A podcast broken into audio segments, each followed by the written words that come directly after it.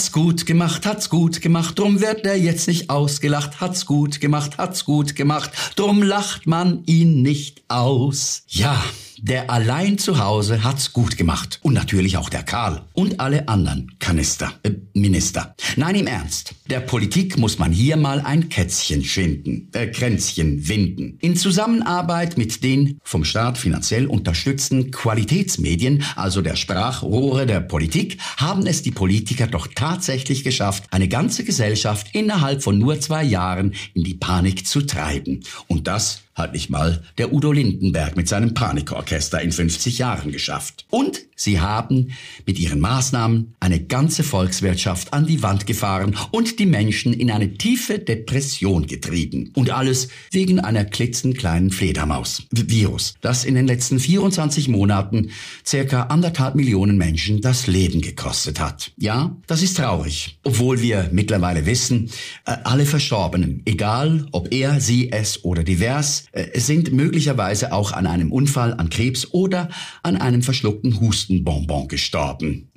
Alle wurden sie zu Carola-Opfern erklärt. Früher hieß es an oder mit Carola gestorben. Heute müsste es eigentlich heißen, während Carola gestorben. Was habe ich neulich gelesen? 50 Prozent der Menschen, die in den vergangenen Wochen wegen eines Unfalls oder einer Nierenkolik ins Spital eingewiesen und zusätzlich in ein positives Licht gerückt, äh, getestet wurden, führt man in den Statistiken der Gesundheitsämter als Covid-Patienten? Hä? Äh, man könnte echt meinen, dass die Damen und Herren vom RKI und vom BAG keinen blassen Schimmer von Mathematik haben. Sie scheinen nicht mal die wichtigsten äh, Grundrechenarten, also die Addition und Subtraktion, zu beherrschen. Und das führt dann äh, zwangsläufig bei der Bevölkerung zu Frustration und Kapitulation. Und weil es mit äh, dem Herausfinden von Wahrheiten seit Monaten immer abstruser wird, gefällt mir ein Zitat von Mark Twain besonders gut. Eine Lüge ist bereits dreimal um die Erde gelaufen, bevor sich die Wahrheit die Schuhe anzieht. Ganz ehrlich, es würde mich schon interessieren, wie viele Schuhe im Regal eines Politikers stehen und ob beim Jens Spahn vielleicht auch Stöckelschuhe zu finden sind. Egal. Der Karl Lauterbach hat auf jeden Fall ein sehr lockeres Verhältnis zur Wahrheit. Auf die Frage eines Journalisten, was denn falsch daran sei, die Wahrheit zu sagen, antwortete der eiserne Karl wie folgt. Die Wahrheit also, äh, also die Wahrheit führt in sehr vielen Fällen zum politischen Tod. Ich bitte Sie. Ganz ehrlich, es war das erste Mal, dass ich Kalle in dieser Testpandemie etwas glaubte. Oder wie sagt man so schön, im Wein liegt die Wahrheit. Naja, da hatte er wohl ein Gläschen zu viel getrunken. Was mir bei meinem Komikerkollegen, also dem Lautenbach, ebenfalls auffällt, ist, dass er immer gute Ausreden hat. Zum Beispiel, äh, das gibt die Datenlage zurzeit nicht her. Toll, was? Äh, Sie sagen aber schon die Wahrheit, Herr Lauterbach, oder? Äh, das gibt die Datenlage zurzeit nicht her. Da lobe ich mir dann den Jens Spahn. Der war wenigstens ehrlich. Zitat, in dieser Pandemie gibt es keine absoluten Wahrheiten. So ein Schelm, wer Böses denkt. Und trotzdem hat's gut gemacht, hat's gut gemacht. Drum wird er jetzt nicht ausgelacht. Mir bleibt demzufolge nichts anderes übrig, als auf Spahns Äußerung mit einem Zitat von Thomas Jefferson zu antworten. Nur die Lüge braucht die Stütze der Staatsgewalt. Die Wahrheit steht von allein aufrecht. Keine Ahnung, ob das stimmt, aber ich brauche auf jeden Fall keine Stützstrümpfe. Äh, die zwicken eh und sitzen viel zu eng an den Waden. Und deshalb sei an dieser Stelle den Volkstretern noch einmal mit Schmeicheleien zu begegnen, dass sie es tatsächlich geschafft haben, jeglichen Diskurswurf, äh, äh, Diskurs erfolgreich auszuweichen und andere Meinungen, die auch von angesehenen Wissenschaftlern und Persönlichkeiten des öffentlichen Interesses gekommen sind, mutig und mit aller Macht entgegenzutreten. Ja, sie haben in bester Manier alle Bürger,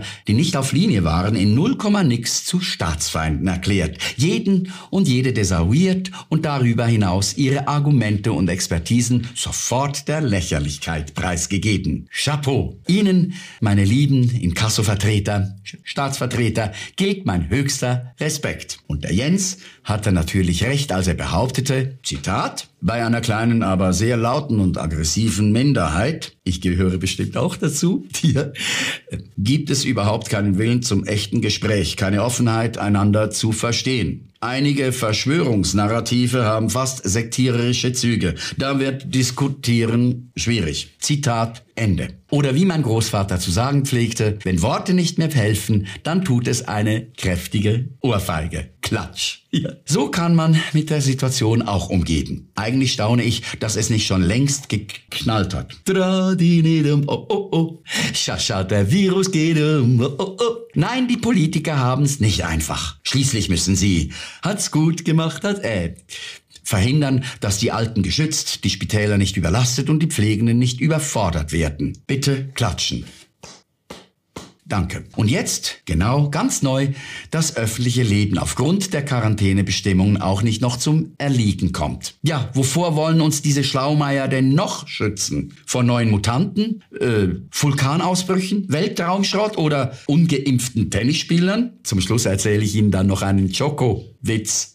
Ich finde, die müssten doch einfach nur dafür sorgen, dass es für jeden Bürger genug Toilettenpapier zu essen gibt. Tja, das hätten sie schon vor zwei Jahren tun sollen. Dann wäre der ganze Zauber längst vorbei. Wie auch immer. Die Politiker haben auf der ganzen Linie gewonnen. Und das, obwohl sie in den letzten zwei Jahren nie eine wirkliche Strategie gefahren sind. Im Gegenteil. Was wurde der Bevölkerung nicht alles vorgegaukelt? Masken nützen, Masken nützen doch nicht. OP-Masken sind nutzlos. Es lebe die FFP2-Maske. Kinder Kinder sind keine Pandemietreiber, Kinder sind die größten Pandemietreiber. Nach der Impfung ist man geschützt, zwei Impfungen reichen doch nicht. Der Booster ist die Lösung, Dackel können sich nicht infizieren, Terrier schon, der äh, Blödsinn. Aber zum Glück führt uns im Neujahr unsere Omi, ich meine äh, Omikron, endlich aus der Pandemie in die Endemie. Und dann ist Ende mit Mi. Schade, oder? Dabei gibt es doch noch so viele schöne griechische Buchstaben. Mir erscheint einfach unnötig, ich meine, mir erscheint wichtig, dass wir alle solidarisch bleiben und der Leitkuh folgen, auch wenn sie verwirrt ist, äh, bis in den Abgrund. Aber so ist das nun mal mit dem Herdentrieb. Das liegt in der Sache der Natur. Und das wissen auch unsere Nachtmarder, Machthaber. Sehen Sie, ich werde, wie Albert Einstein schon sagte, nie aufhören zu fragen. Zum Beispiel ist es richtig, dass man 8,6 Millionen Menschen in der Schweiz wegen 300 Patienten, die ein Intensivbett belegen und davon auch noch 60 Prozent über 80 Jahre alt sind, in Beugehaft nimmt? Nein, sage ich. Richtig ist das nicht. Aber es stimmt. Ja, Sie haben es gut gemacht, unsere geräderten Führer, Rädelsführer. Die Angst spritzt, es sitzt, die Propaganda wirkt und das Wording wird alle Monate verändert und damit die Menschen weiterhin in Angst hält. Und im Café bestellt man schon bald wie selbstverständlich ein Cappuccino, ein Glas Wasser und eine Boosterimpfung. Da kann ich nur sagen, merci beaucoup. Ein Kollege von mir behauptete letzthin in einer Fernsehsendung, dass mich als Maßnahmenkritiker wohl die Vernunft, sprich die Intelligenz Intelligenz komplett verlassen hätte. Wie recht er doch hat. Wenn Menschen bereit sind, die Säulen der Demokratie, Selbstbestimmung, Eigenverantwortung, Respekt, Vertrauen und Empathie gewaltsam niederzureißen, dann bleibe ich auch weiterhin unvernünftig und folge in meinem Leid jeder Kuh. Also nicht jeder Leitkuh. Ich fürchte mich nämlich vor einer Null-Risikogesellschaft mit All-Inclusive-Mentalität, wo man sich seiner Verantwortung entledigt und aufhört zu denken. Ich werde nach wie vor gegen die Zertifikatspflicht aufbegehren, solange nur ein digitaler Nachweis als Eintrittskarte und Daseinsberechtigung für die Gesellschaft gilt. Quasi ist der Mensch gesund, genesen, geimpft oder bald auch schon gewesen und schlussendlich auch noch verwesen. Ja, unsere Gesellschaft ist krank. Vielleicht noch viel schlimmer, sie liegt im Sterben. Und deshalb noch einmal ein großes Dankeschön an unsere Konkursverwalter, Staatslenker. Ihr habt es tatsächlich geschafft, die Schweiz, die Welt aus den Fugen zu heben. Habt's gut gemacht, habt's gut gemacht. Ich knall euch eine rein. Habt's gut gemacht. ich knall euch eine rein. Aua. Äh, was ist übrigens der Unterschied zwischen Bungee Jumping und Tennis? Beim Tennis hat man zwei Aufschläge.